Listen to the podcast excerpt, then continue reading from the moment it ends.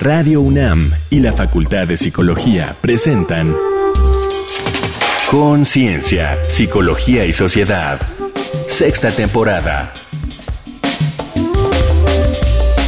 Organizaciones resilientes y factores de riesgo psicosociales. Bienvenidas, bienvenidos. Estamos en Conciencia, Psicología y Sociedad en una nueva emisión de este espacio compartido entre la Facultad de Psicología de la UNAM y esta radiodifusora universitaria. Yo soy Berenice Camacho, les saludo con mucho gusto. Gracias por estar aquí, por acercarse a este espacio donde intentamos atender y compartir con ustedes distintas problemáticas que esperamos sean de su interés. En esta ocasión estaremos conversando sobre organizaciones resilientes y factores de riesgo psicosociales. Así es que, bueno, empezamos con esta emisión. ¿Ustedes saben de qué se trata la palabra resiliente? ¿Han escuchado esa palabra resiliencia? Bueno, pues vamos a tener un acercamiento desde este punto de vista, organizaciones resilientes, y también decir que estaremos en la conducción en esta ocasión la doctora Tania Rocha. Así es que me da muchísimo gusto saludarte, darte la bienvenida. Doctora Tania Rocha, bienvenida a este espacio. Muchas gracias, Bere. Pues aquí estamos. Bienvenida a toda nuestra audiencia. Gracias por estarnos sintonizando o si nos escuchan después. Tenemos un programa muy interesante, sobre todo en estos tiempos tan retadores, hablando de los espacios laborales y nuestra salud y bienestar dentro de estos y también fuera de ellos. Y bueno, también invitarles a que se acerquen a escuchar en nuestro repositorio sonoro el podcast de Radio UNAM, radiopodcast.unam.mx, y ahí podrán encontrar pues esta emisión y las emisiones pasadas de este espacio que hacemos con mucho cariño para todos ustedes. Así es que quédense aquí en Radio UNAM, empezamos. Las personas nos asociamos o contratamos en organizaciones o empresas grupos sociales de individuos que suman cualidades y capacidades para lograr objetivos personales y organizacionales. La psicología organizacional las estudia como entes con cualidades culturales y dinámicas internas que las pueden distinguir como resilientes o no.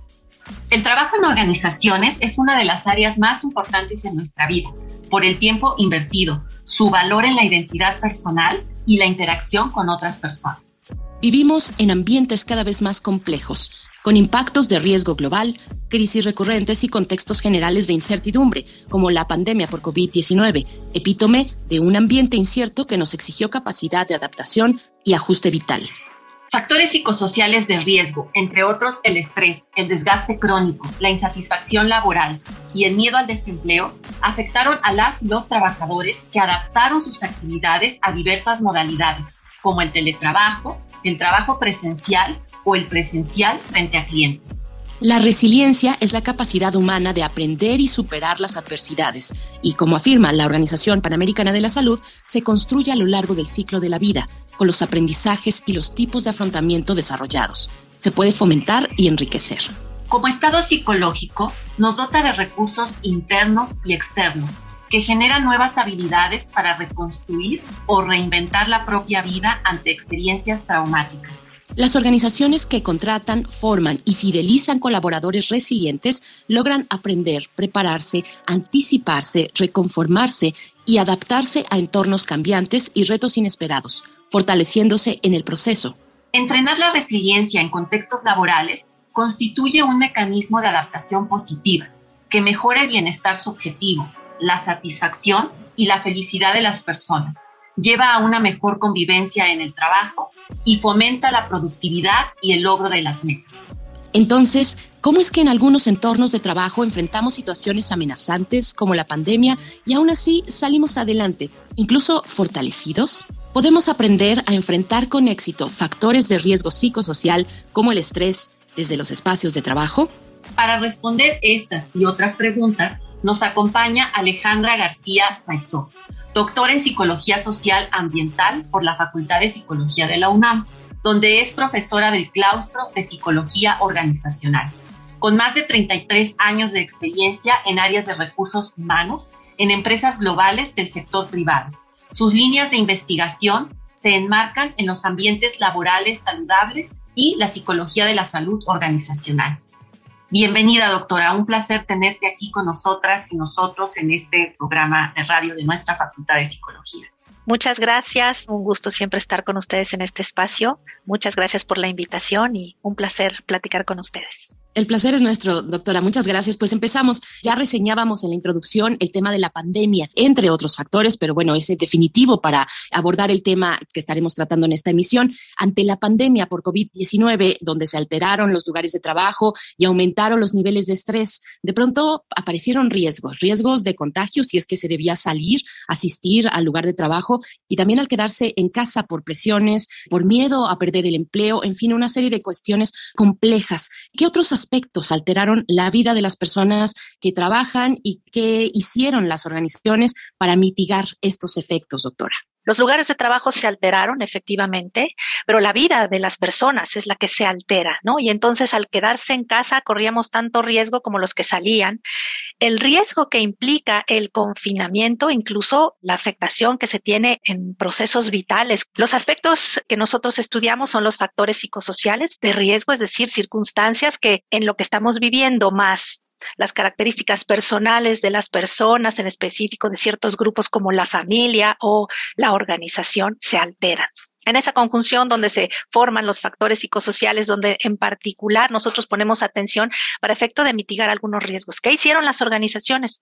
Las que lograron ponerse las pilas, reaccionar, que pudieron haber tenido algún plan de contingencia o que rápidamente aprenden, es decir, personas que están con la capacidad de adaptarse a los cambios que tiene el ambiente, pudieron incluso tomar algunas decisiones de ejecución como mandar la silla de los colaboradores o que los colaboradores fueran por su silla, una silla que es determinante después de saber cuántas horas podemos permanecer en el trabajo sentados, concentrados en el trabajo. Creo que muchas de las acciones que hicieron las organizaciones para poder tener continuidad del negocio, continuidad de las actividades, permitió que hubiera una cierta capacidad de adaptación a las nuevas circunstancias. Pero la capacidad de aprendizaje de cada individuo es lo que llevó a ser efectiva, entonces sí, la estrategia de las organizaciones. ¿Nos podrías entonces comentar, doctora Alejandra, cómo es que estudia estas problemáticas la psicología organizacional y cómo interviene para cuidar la salud de las personas que trabajan? Claro, con mucho gusto, Tania. Mira, desde la perspectiva de la psicología organizacional como una disciplina científica, lo que ocurre es una aproximación sistemática, organizada, con base en método, específicamente en la recolección de datos, para efecto de poder tener una serie de indicadores que nos podrían entonces sí permitir el diseño de algunas intervenciones que básicamente van dirigidas a mejorar la salud de las personas. En este caso, la pandemia tan repentina, así como muchos otros hechos que amenazan casi siempre el estatus que tienen las organizaciones en términos de control de estrés, por ejemplo, ¿no? Muchos, muchos eventos, pero en particular este que fue muy notorio, y sobre todo largo en el tiempo, permitió hacer una recolección de datos específicas que nos van indicando qué factores son los que predominan y podríamos decir que hay mucha medición psicométrica, contamos con muchos instrumentos construidos en específico para la recolección de estos datos que nos dan con cierta validez y confiabilidad la posibilidad de tomar decisiones con base en datos, que son muy importantes para efecto de cuidar ese entorno laboral y la salud de las personas. Las intervenciones casi siempre se diseñan incluso con modelos participativos donde los mismos afectados, colaboradores, participan en las soluciones. Son muchas de las características que nosotros tenemos que cuidar para efecto de que la solución a la hora de implementar sea incluso bien recibida por quienes van a hacer esa modificación de comportamiento o alterar algunos de sus hábitos, ¿no? Como es el trabajar en casa. Entonces, trabajando con este tipo de estrategias desde la recolección científica de los datos, planificar y diseñar intervenciones con los mismos afectados, incluso nos garantiza un cierto control sobre la resistencia al cambio, ¿no? que sabemos que a veces es natural, pero que con el rápido cambio que hay en el entorno necesitamos también una rápida reacción para volver a lograr la adaptación. Muchas gracias, doctora Alejandra. Me parece muy importante lo que dice, sobre todo porque hay que involucrar a las mismas personas afectadas para poder conocer qué es lo que está pasando y que desde ahí, como dice, se generen soluciones. Vamos a hacer una pausa para escuchar algunas opiniones que nuestra compañera Alejandra Mireles recabó sobre el tema de hoy. Testimonios. Esta semana, en Conciencia, Psicología y Sociedad, entrevistamos a personas que han trabajado en organizaciones o empresas medianas o grandes en los últimos años. Hicimos la siguiente pregunta. ¿Tu organización o las organizaciones en general estaba preparada en cuanto a estrategias y personal para enfrentar cambios como los impuestos por la pandemia? No estaba preparada. La empresa en la que trabajo, lo único que hicieron es tomar las medidas recomendadas por el gobierno federal parece que no estaba tan preparada nuestra administración para hacer frente a esos cambios, ya que esta empresa es bastante robusta y se basa en una normatividad, también trabaja con un sindicato conjuntamente. Nos tomó por sorpresa, se fueron implementando los cambios de manera correctiva, cambios constantes, pues muchas áreas son operativas, entonces no se puede parar la producción, no se puede quedar solo, no puede haber home office, las personas tenían que estar laborando in situ, entonces sí dio parte para ir adecuando conforme la marcha las instalaciones para lograr una sana distancia, tener condiciones adecuadas de ventilación, de concentración de, oxígeno. Las estrategias fueron buenas, pero sí se fueron implementando conforme la marcha. Para Conciencia, Psicología y Sociedad, Alejandra Mireles.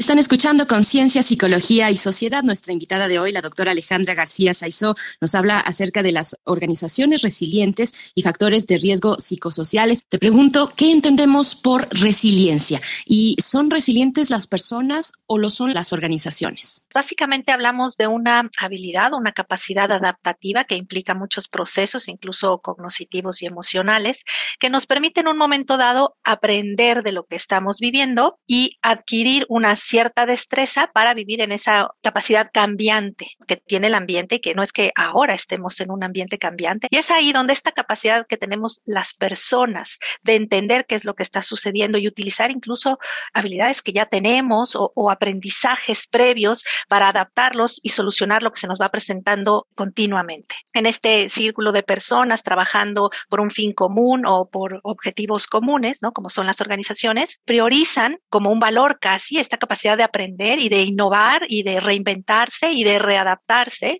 como un elemento fundamental casi que parte de la organización. Y quien entra aprende a ser así y entonces se lo lleva incluso a su vida personal, ¿no? Pero a veces las organizaciones tienen que fomentarlo, valorarlo y crear las condiciones para que esta cualidad se dé, permitir a las organizaciones no vivir en status quo, sino en completa adaptación, evolución, mejoramiento continuo, iteración de procesos, de productos, y entonces con esa capacidad pues enfrentamos lo que nos va presentando el entorno, como esta vez, ¿no? Esta gran pandemia. Y es así, que es cualidad del ser humano que habita las organizaciones. Gracias, doctora Alejandra. En este sentido, con la experiencia que tienes, ¿Cómo opera la resiliencia en torno a los factores de riesgo psicosocial en los lugares de trabajo? Bueno, la resiliencia viene a ser entonces ese factor que pudiera ser mediador del impacto negativo que algunos factores de riesgo tienen, presentan y que logran afectar. A ver, por ejemplo, en esta circunstancia, el estrés aumentó. Enfrentarnos a algo que no sabíamos cómo se iba a desarrollar, por cuánto tiempo, qué implicaba, empezó a detonar algunos niveles de estrés nunca antes visto, que tampoco sabíamos cómo manejar como individuos y entonces como grupo también se van incrementando. Es un factor de riesgo psicosocial porque va afectando al individuo, incluso en sus procesos emotivos, pero también en las relaciones interpersonales. Hemos visto, después de una recopilación de datos que sucede durante la pandemia, que, por ejemplo, la resiliencia puede mitigar ese impacto negativo. Las personas que con lo aprendido, con lo que saben, con lo que ya traen, logran una adaptación que incluso pudiera estar bajando niveles de estrés que en comparación a quienes no se consideran resilientes ni utilizan ese conocimiento o habilidad para lograr una adaptación más exitosa al momento que se está viviendo. Vimos, por ejemplo, que el estrés afecta también la calidad de sueño. Y quien es resiliente aprende, hace otros rituales, altera los horarios, pero vuelve a hacer esa capacidad de justo adaptarse y entonces con esa resiliencia logra mitigar un poco o moderar el impacto negativo que tiene el estrés, por ejemplo, sobre su calidad de vida. Y es así como pensamos que estos factores de riesgo social moderados por una cualidad humana que puede estar incluso en formación, la podemos fortalecer, acrecentar, madurar, podría entonces permitirnos otra calidad de vida en términos generales, no solo en el trabajo, que pasamos muchas horas ahí y ahí deberíamos de poner cierta atención, pero es para la vida en general. Pues vamos a hacer una pausa para escuchar algunos datos complementarios, algunos datos que acompañan nuestro tema de hoy. A pie de página. Según la encuesta Crisis Global de PricewaterhouseCoopers, 66% de las organizaciones en México considera que la pandemia las impactó negativamente, mientras que a nivel mundial 73% lo considera así. 75% de los encuestados expresó confianza en integrar lo aprendido en la pandemia para dinamizar la resiliencia organizacional. En 2021, 71% de las organizaciones mexicanas aseguraron haber recurrido a planes de continuidad para responder a la crisis. 63% se apoyó en un plan estructurado antes de la pandemia, es decir, creados con una visión resiliente. La encuesta telefónica sobre COVID-19 y mercado laboral del Instituto Nacional de Estadística y Geografía estima que en abril de 2020 había 33 millones de personas ocupadas en México. De estas, 24% trabajó desde casa, 30% no trabajó las horas habituales, para 46% disminuyó su ingreso y 22% estuvo ausente temporalmente del trabajo, manteniendo el vínculo laboral. Para 93% de las personas ocupadas con ausencias temporales del trabajo, la causa de la ausencia fue la pandemia. Doctora, pues de acuerdo con la investigación en psicología organizacional, cómo fomentar la resiliencia en espacios de trabajo como una cualidad humana que caracterice a la cultura organizacional misma. Los tomadores de decisiones en las organizaciones deciden qué tipo de formación, hablando de capacitación concreta, podrían darle a las personas, no solamente para hacer habilidades concretas relativas al puesto de trabajo, sino cualidades humanas también a través de la formación para efecto de tener una mejor preparación para la vida. Ahí es donde la resiliencia toma importancia. Cuando los programas de formación integrales, no solamente de ámbito laboral, sino de estas como son las cualidades humanas que deberían de tener colaboradores para efecto de tener cierta homologación con lo que la cultura organizacional pretende, ¿no? Cuando tenemos esto y incluso se empieza a evaluar qué tanta capacidad tienes de adaptarte, qué tanta capacidad tienes de aprender de lo sucedido, ¿no? Una organización que no ve errores, sino que ve circunstancias de aprendizaje donde sabemos que para la siguiente vez lo van a hacer mejor, podría también estar poniendo esto en valor. La capacidad de atreverse a hacer las cosas distintas, a plantear nuevos caminos, nos da la capacidad entonces de aprender de ellos, de probar y rápidamente iterar. De aquí es que la cultura organizacional incluso también tendría que reconocer esto, una serie de reconocimientos, así como reconocen la antigüedad, que es buenísimo, también deberían de reconocer esta capacidad de reinventarse, de aprender, de mejorarse, ¿no? Y bueno, a veces a través de programas institucionales o a veces de incluso poder compartir experiencias personales que a otros, desde los liderazgos, compartir con sus equipos de trabajo, cómo han sorteado este tipo de experiencias a través de los enfrentamientos exitosos, ¿no? El modelaje del liderazgo siempre es muy importante para los equipos y ahí es donde aprendemos, adquirimos nuevos modelos. Y creo que es por ahí por donde una organización podría priorizar como una cualidad humana indispensable para ser parte de la organización esta resiliencia, tener congruencia y ofrecerlo en, en términos de la oferta formativa, reconocerlo y darle cierto valor y entonces formará parte de la organización y estarán ahí las personas resilientes. ¿Cuáles fueron las conclusiones a las que ustedes llegaron a partir de la investigación que realizaron en esta pandemia por COVID-19? Bueno, tuvimos varias hipótesis, entre las que fueron formándose algunas impresiones previas debido al levantamiento de datos ¿no? inicial, y pensábamos, sabíamos que íbamos a encontrar alteraciones en la percepción de factores de riesgo psicosocial, pero nuestro interés básico fue llegar al saber, ¿y cómo hacemos para moderar ese impacto? Por supuesto que íbamos a encontrar a todo el mundo estresado, con alteraciones en su calidad de sueño, con incluso deteriorada su satisfacción laboral y que no necesariamente era una cuestión de bueno, pues viendo las circunstancias, ¿no? Después de estos números en las encuestas donde hubo una afectación incluso de no solamente ganan menos o pierden su trabajo, sino incluso los que seguían en su trabajo seguían en el estrés y la insatisfacción también. No había para dónde hacerse, ¿no? La conclusión efectivamente fue esta medición de resiliencia que se hizo, donde cuando encontramos incluso cierta congruencia entre los valores organizacionales y pudimos ver que organizaciones que conglomeraban a mayor número de personas que en la evaluación salían altos en resiliencia habían tenido o reportaban un impacto menor con respecto a la cuestión del impacto de factores como el estrés, ¿no? Pero pensando en personas que no estaban dentro de una organización también, ¿no? Vimos que su autorreporte de resiliencia era alto. Es decir, a lo mejor podría haber habido incluso más estrés en estos que habían perdido el trabajo o les disminuyeron el, el salario y veíamos que incluso otra vez ahí la presencia de esta cualidad humana de aprender y adaptarse, ¿no? Lograr esa, pues sí, una transformación utilizando lo aprendido o, en circunstancias parecidas, o esa capacidad de volver a estar vigente les permitía mitigar en cierta medida, hubo diferencias estadísticamente significativas, el impacto que podrían tener estos factores de riesgo. Ahí es donde entonces, en vez de resolver muchas cosas que sí nos dio luz sobre algunas líneas, ¿no? Algunas hipótesis se comprueban, en realidad nos abre muchas otras que tendríamos que seguir investigando y que nos dedicaremos a eso en esta etapa post pandemia para ver cómo será incluso esa recuperación, ese nuevo, pues ya no estamos en la circunstancia que estábamos, vuelve a ser otra y cómo hacemos para adaptarnos a eso nuevo. Ha sido muy enriquecedor tener esta conversación, doctora Alejandra García Saizó, pero antes de, de, despedirnos de usted, me gustaría que pues, nos comparta algún dato de contacto, algún espacio de orientación, tal vez alguna referencia para aquellos que quieran profundizar un poquito más en este tema, doctora puede ser a partir de un acercamiento particular al claustro de psicología organizacional en la Facultad de Psicología de la UNAM. Tenemos ahí muchos investigadores enfocados a estos temas de salud ocupacional, básicamente en estudios particulares, factores de riesgo psicosocial, muchas publicaciones, investigaciones vigentes, actuales. Yo creo que el claustro de psicología organizacional es ese repositorio. Ahí tenemos justo toda la información, estamos todos los investigadores orientados y enlazados para resolver ver los problemas de la vida real. La doctora Saizó, García Saizó, es doctora en Psicología Social Ambiental por la Facultad de Psicología de la UNAM, profesora del claustro de Psicología Organizacional con más de 33 años de experiencia en áreas de recursos humanos en empresas globales del sector eh, privado. Así es que, bueno, ha sido un placer, doctora, por parte de todo el equipo, en la voz Tania Rocha y Berenice Camacho. Le agradecemos esta, esta participación y que emplee su tiempo para conversar para la audiencia de Conciencia, Psicología y Sociedad. Gracias, doctora. Muchas gracias, Berenice. Muchas gracias, Tania, por el espacio y con todo gusto cuando sea oportuno aquí estaremos para compartir.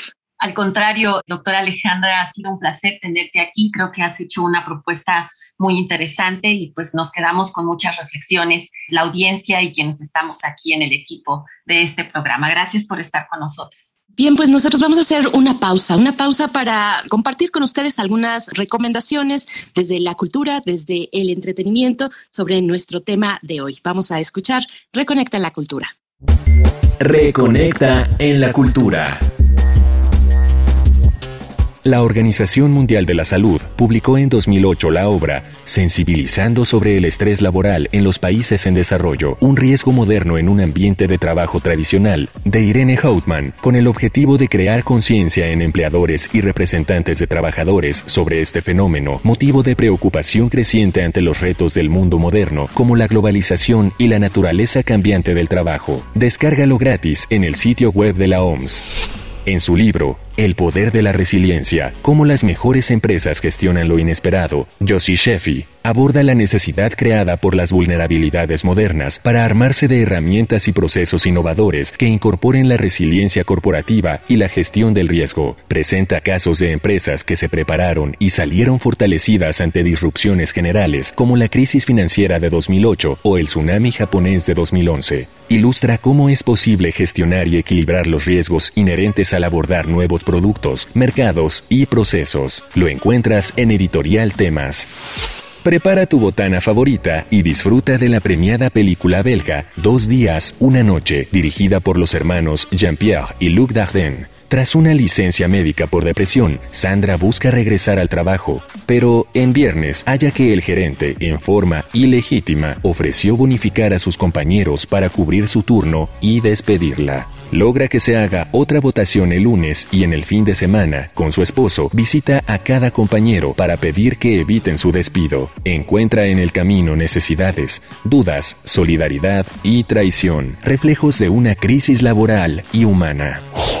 Un nuevo mundo, de Stéphane Risset, cuenta la historia de Philippe, un ejecutivo de empresa bajo fuertes presiones que atraviesa una severa crisis y la disyuntiva entre la familia y su empleo cuando su esposa decide alejarse casi al punto de ruptura. Para el crítico Jordan Minzer del Hollywood Reporter, se trata de una saga intensa e íntima sobre el malestar laboral. Estas fueron las recomendaciones de la semana. Te dejamos con el tema El lado soleado de la calle, del cuarteto de Nos. Voy caminando por el lado soleado de la calle, no me aparto de mi rumbo, mirando los detalles encontrarme de ese lado es algo que no me asombra, porque mi madre me decía, nene anda por la sombra. Camino sin apuro y el sol está caliente, no me importa que me griten ni me llamen los me observan y me hacen así con el dedo y yo doy vuelta la cabeza y me hago el que no los veo. Pero no me molesta ese proceder, ya estuve de ese lado y puedo entender.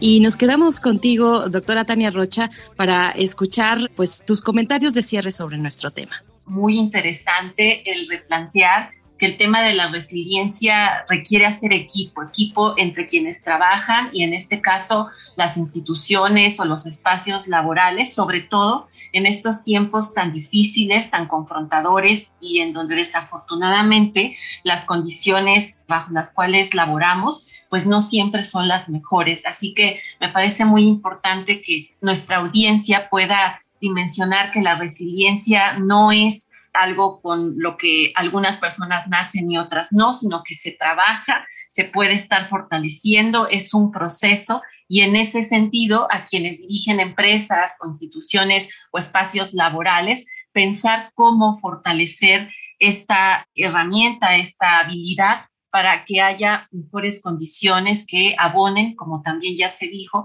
no solo al bienestar de las personas que laboran, sino de todo el espacio, de sus familias y, por supuesto, de la sociedad. De nueva cuenta, muchas gracias a la doctora Alejandra. Y bueno, Bere, pues vamos a cerrar. Pues nos vamos al cierre. Yo soy Berenice Camacho. Muchas gracias por su escucha. Hasta la próxima.